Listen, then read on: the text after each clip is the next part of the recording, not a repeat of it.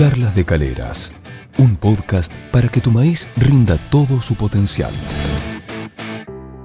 Vamos a charlar ahora con Manuel Bermúdez. Manuel, ¿cómo te va? ¿Cómo estás? Muy buenas tardes, muy bien. Un gusto poder conversar. Bueno, llamamos para hablar de la tecnología BT Pro 4 que están impulsando desde Bayer. Antes que nada, contame de qué se trata, Manuel. Lo que estamos impulsando es una, una nueva ventana segura de aplicación en las recomendaciones de aplicaciones de glifosato en todos aquellos materiales eh, o germoplasmas que contengan la biotecnología de BT Pro 4.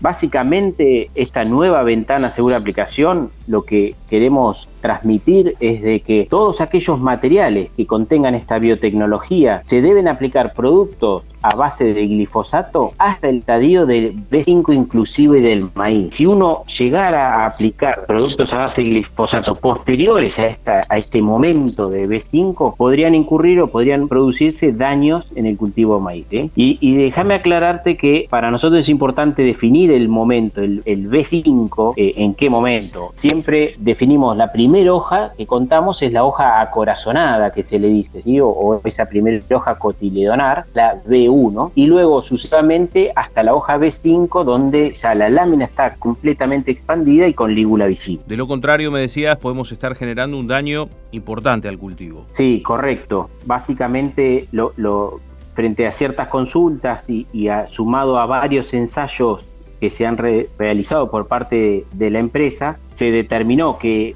eh, en algunas circunstancias o bajo ciertas condiciones particulares eh, puede ser mucho más sensible el cultivo a estas aplicaciones de glifosato tardías, es decir, cuando se realizan posteriores al B5 o de B6 eh, en adelante.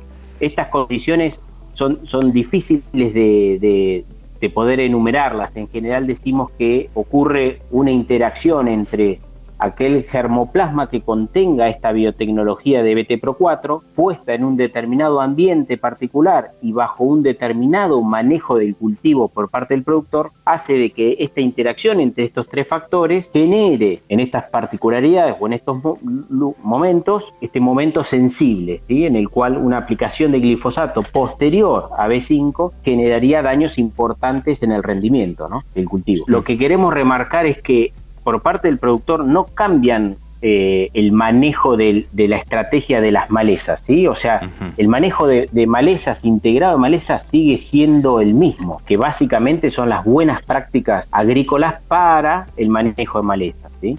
Entonces, desde ese punto de vista, seguimos desde Bayer generando o promocionando esas buenas prácticas, que incluyen la rotación de los cultivos, es decir, gramíneas, con compuestas, con crucíferas, eh, con leguminosas, la posibilidad de incluir un cultivo de servicio que quizá también permite competir con algunas de las malezas si uno quisiera, sumado a manejo químico de usos de herbicidas residuales para el cultivo de maíz. Lo único que cambia es una recomendación de un herbicida dentro de una de estas estrategias, de una de estas tres patas que estamos mencionando de las buenas prácticas agrícolas. Muchísimas gracias, Manuel. Nos seguiremos encontrando en las próximas charlas para más recomendaciones para el productor agrícola.